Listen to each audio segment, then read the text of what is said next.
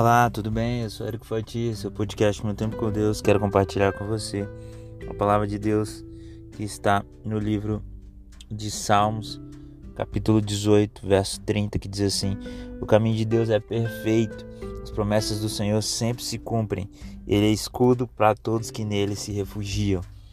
Hoje eu quero falar sobre o poder de Deus e o quanto o caminho dele é perfeito para nós. Mas muitas vezes o que acontece é que nós optamos por caminhos diferentes. Nós optamos por fazer as nossas próprias escolhas. E, como consequência, nós sofremos por isso. Como consequência, muitas vezes nós encaramos ah, um caminho cheio de terra, cheio de pedras, um caminho arenoso, um caminho cheio de lama, um caminho difícil, íngreme, porque aparentemente seria muito bela a vista lá no topo da montanha. Mas a verdade é que Deus, mesmo quando optamos por descer vales, subir montanhas, Ele está conosco. E não é porque você tomou um caminho que seja da sua vontade que Deus não possa estar com você. É, a verdade é que quando a gente escolhe o caminho dele, as coisas fluem melhor. Não é que tudo vai ser fácil, Pode ser que o caminho de Deus para sua vida seja realmente de altos e baixos. Pode ser que tenha uh, em alguns momentos montanhas, em outros vales, em outros seja íngreme, mas a verdade é que quando nós escolhemos o caminho de Deus, nós temos um resultado perfeito no final.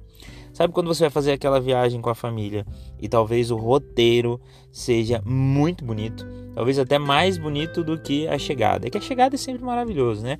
Você anseia chegar no lugar onde tem praia, você anseia chegar no hotel para descansar, mas o caminho, quando o caminho rende lindas paisagens, águas cristalinas, pastos verdejantes, pôr do sol incríveis. É isso. O caminho de Deus para nós é isso. Ele vai ser bonito. Pode ser difícil, pode ser longínquo, mas vai ser muito bonito. É perfeito esse caminho. As promessas de Deus, elas sempre se cumprem. E ele é escudo para todos que nele se refugiam. Então, se ele prometeu, ele vai cumprir. O problema é que muitas vezes a gente quer que tudo aconteça no nosso tempo, do nosso jeito, da nossa hora. E, e a gente também tende a achar que o caminho reto vai ser o melhor, mas sabia que fisicamente falando, muitas vezes o caminho reto não é o mais rápido. Muitas vezes aquele que tem baixas e altezas, ou seja, baixadas e subidas, esse caminho ele costuma ser mais rápido, porque quando se sobe, depois desce muito rápido, é, é mais rápido e, e há um embalo maior.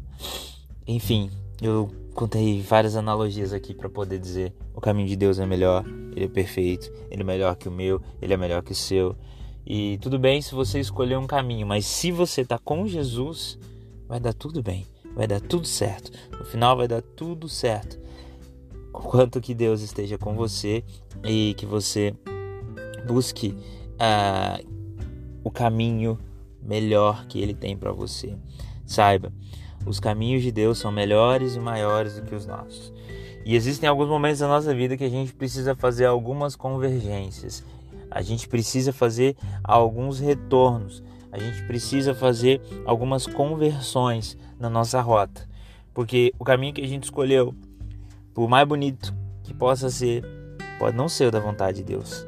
E pode ser que exista um determinado momento que ele fale: Filho, Agora você vai ter que fazer uma conversão à esquerda, à direita, vai ter que fazer uma meia volta para pegar o melhor caminho. Por isso que eu te digo, siga o seu caminho, mas com Deus, porque se o seu caminho não for o melhor para esse momento, Deus vai te mostrar e ele vai te mostrar qual é o melhor caminho.